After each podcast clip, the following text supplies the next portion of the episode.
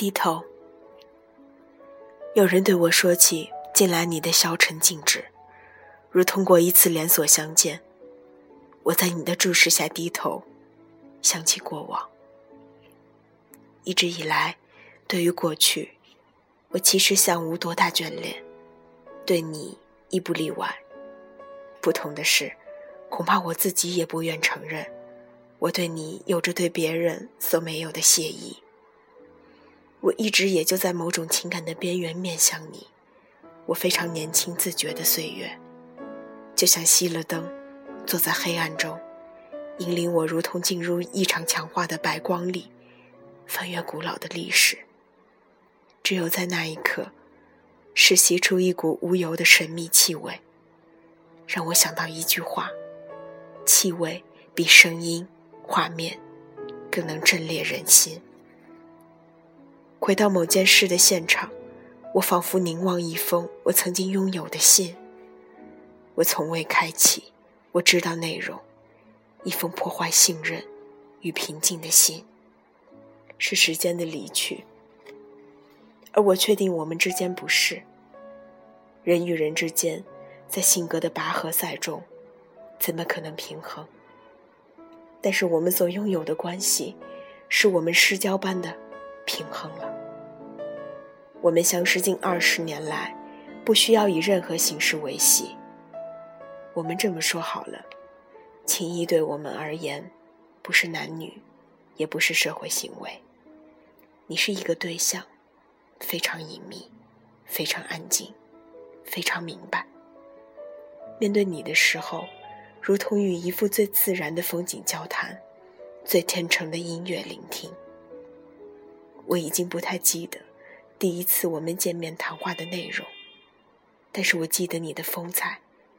长长头发，面容自若，有别于童年男子的模糊，不全因为你笑起来像个孩子，扬起整张脸呵呵呵的。其实，你收放之间一向有自如的人际分寸，也就是冷漠。你说这是人的自我保护，是任性。我说，也就是这样的无法交融。当我向自己描绘你的时候，从来不是由性别开始，不以性别结束。我在你面前保持一副中性图腾，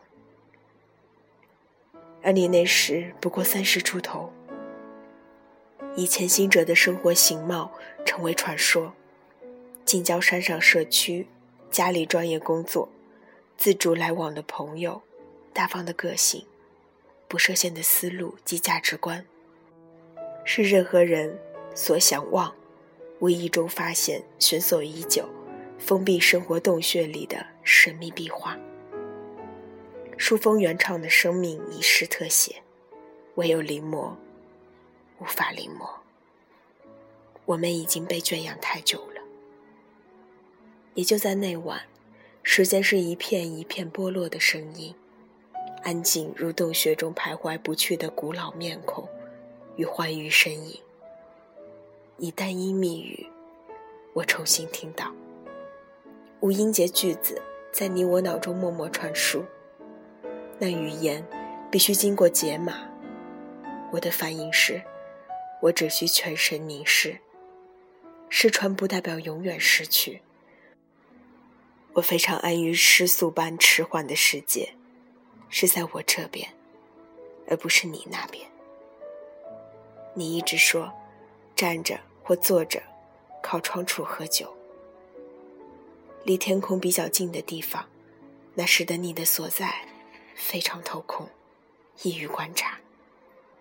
我知道你在注视我，也意识到你的失望，是内在逆差以及外在相似的双重咬活。我一丝不以为意，我相信我自己。距离对我一向不是问题。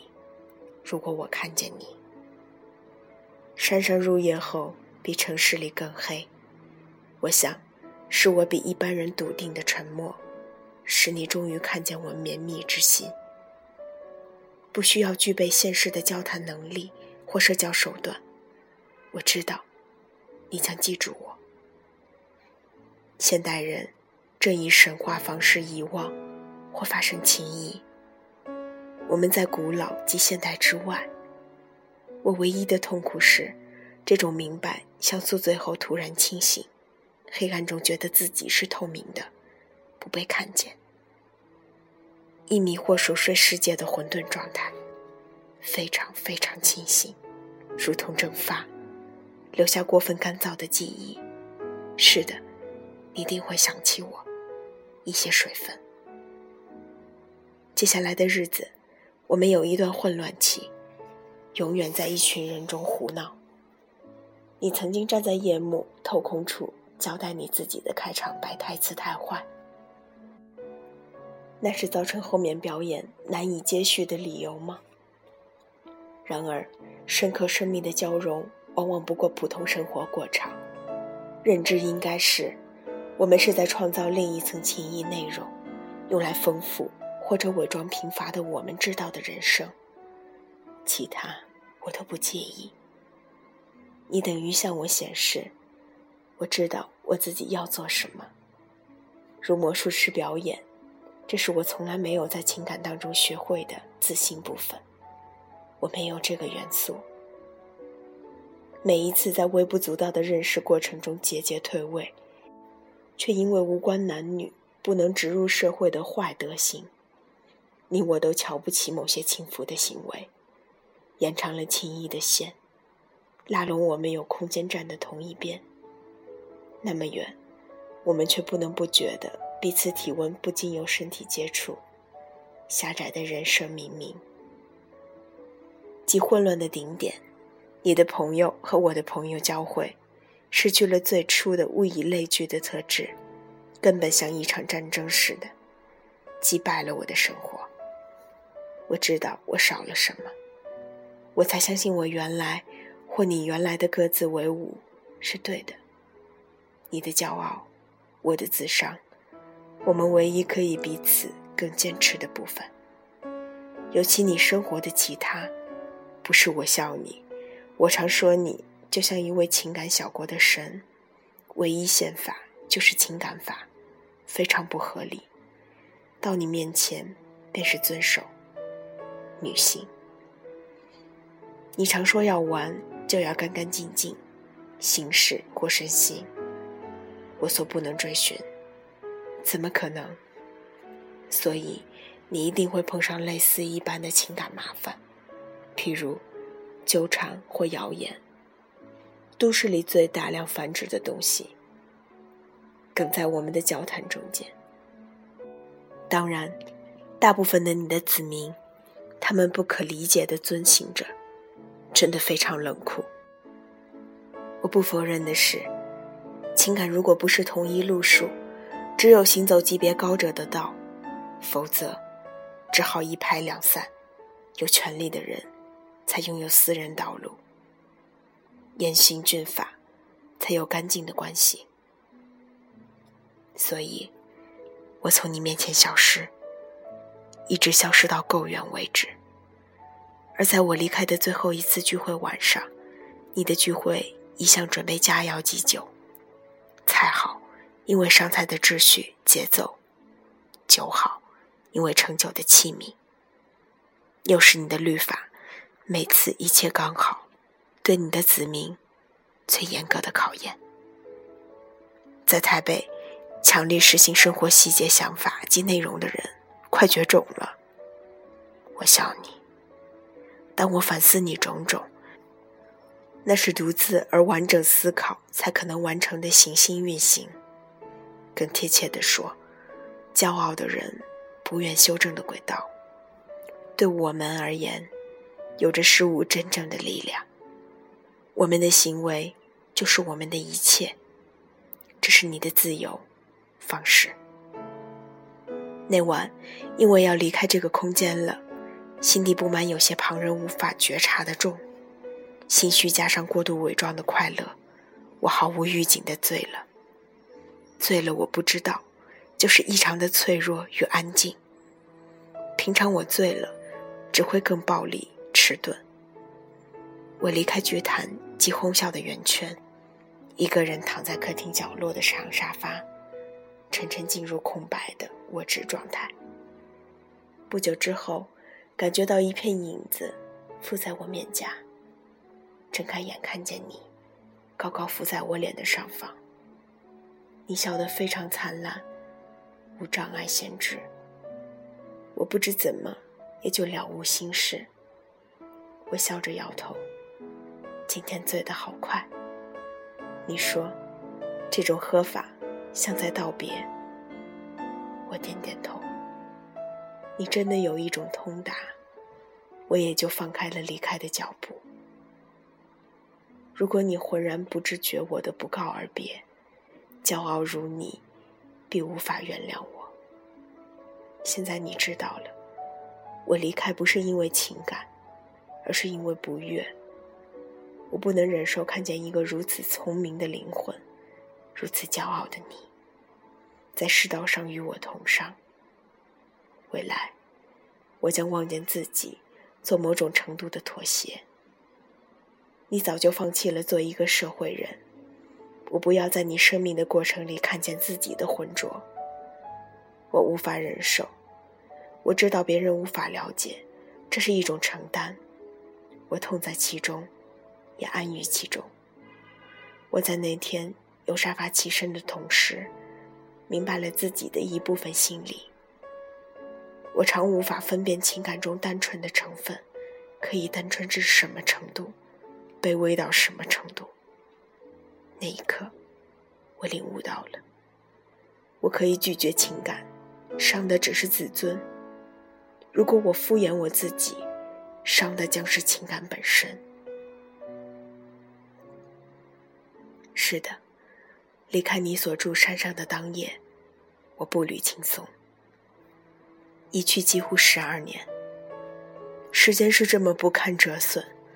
我当然常常想你，跟思念不一样的是，我从未和任何人提起你。我相信，这是封闭尊严最好的办法之一，可以使交情不因散发味道而腐坏。十二年来，我自己成为一介怎么样的人，我非常清楚。我对你成为一位怎么样的人，也非常有把握。去看见的过程省略了，但是结果总有明证的一天，而且是好的明证。这些年，我当然有难以过渡时期，而且有长有短，我咬着牙过去了。只要想到你生命的存在状态，想到你性格的自我完成，是的，生活开始有它值得追求的高贵面出现了，我有资格任性了。我随时准备与你的现在联系上。我积极去想你山上的屋子，你在顶台种的菜及花，那只会跳楼、每次摔断腿的飞天狗。还有你炒菜排场的前台、后台，最容易触动我的，其实是你笑的声音及讲话的节奏，有一种无法模仿的频率。虽然很意外的，我曾经在另一个声音里听到相同的节奏与频率，那使我更确定，你们这种人是有同类的，只是十分稀少。我让自己与这道频率对话。进入我喜欢的过去，与将来的一次会面。你居住的山径，不时脚步声扬起吗？你仍然不接电话吗？那些敢死队般的女友子民，仍恪守你的律法吗？我更曾经在山下喝酒时，拿起电话打给你。十二年，我仍然轻易地记住你的电话号码，我也同时记住你的规矩。你从不允许不经预约的约会，我只是在试运气，而且为快与你见面的一天热身。你果然没有接电话，我因此放心的过二三十分钟便打过去。我要告诉你，我来了。可以想象，那天深夜有你屋内某一处不断发出有人要与你重逢的讯号，非常强烈。是的，是我。听见鼓声了吗？疑惑吗？听得出我所唱的优柔寡断的曲子吗？我很想告诉你，但是我知道，不需要说什么。我到你面前时，一切将痊愈。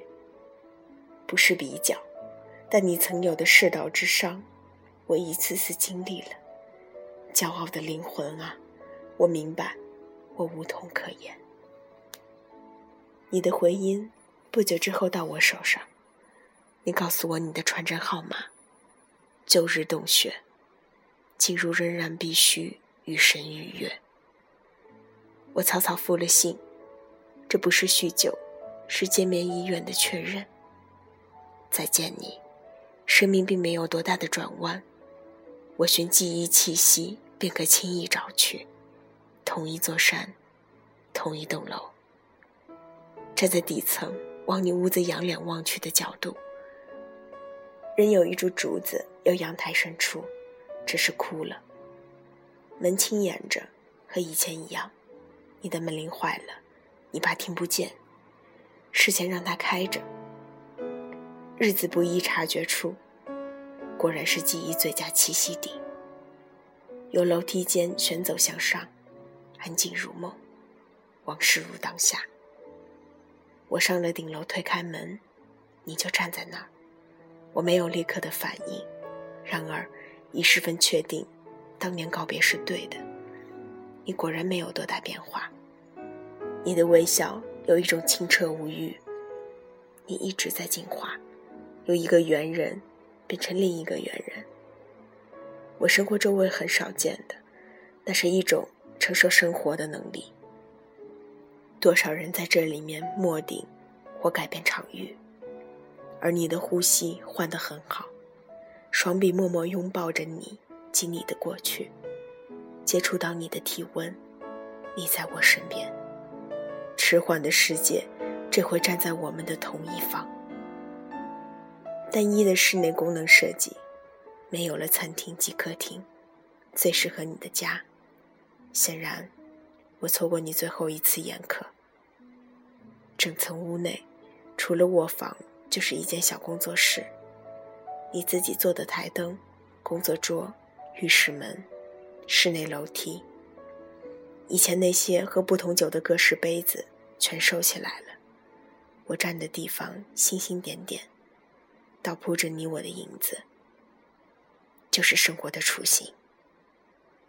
你黑了，却长了些肉。你说生活仍实行你决定的权威性，像为别的公司做规划管理及电脑城市设计。有些公司将员工送到你这里训练，当然不乏惹人动心的女性，有趣的男性。我说。他们仍然为你所驯服吗？你说，只是生活而已。如今，你穿上了较为粗糙气质的衣服，为你现在的日子寻找生活诉求。脱下来的雅痞外套丢给了谁？失去什么样的欲念，叫你成为现在我看到的样子？我还是不要猜测吧。当然，我知道，我也放弃了一些思考的形式，简化了我的内在经验，使我走到了另一个世纪，看上去就像古人一般。屋内就我们两人，即使你只做了简单的饭菜，心情上，你仍有准备。灯下，那完全不像餐桌所在，没有家的形状。却是情意集中的处女地。我们并没有谈到以前的朋友及事件。那略去的十二年，如一道彩虹架构南北。你的历史，没有人可以真正行走，或者拥有，没有重新被建筑的价值。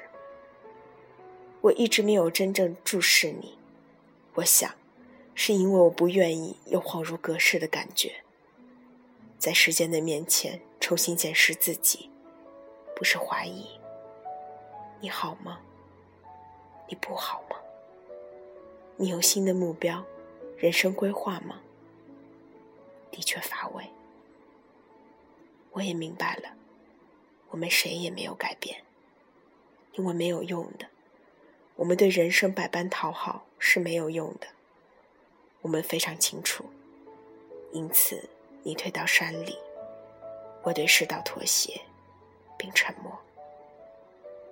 他所施舍的，小会甜头，我们不稀罕。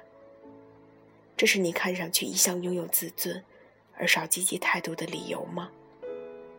不像我，只单纯的对他失望。人天生所拥有的任性，并不等量，非常不公平，对不对？我反倒认为，这才是所谓的真正公平。那里面，有一次人生的运气。家的深处，你留下最大一块空间，成为完全卧室，放着一张米白色大床，非常昂贵的品牌。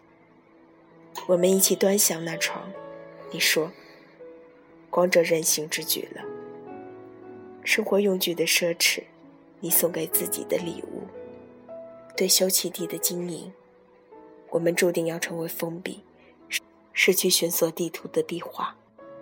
我在洞穴边疆看见真正你的壁画，不经过考古与异度，我喃喃自语：真好的一幅生活图记。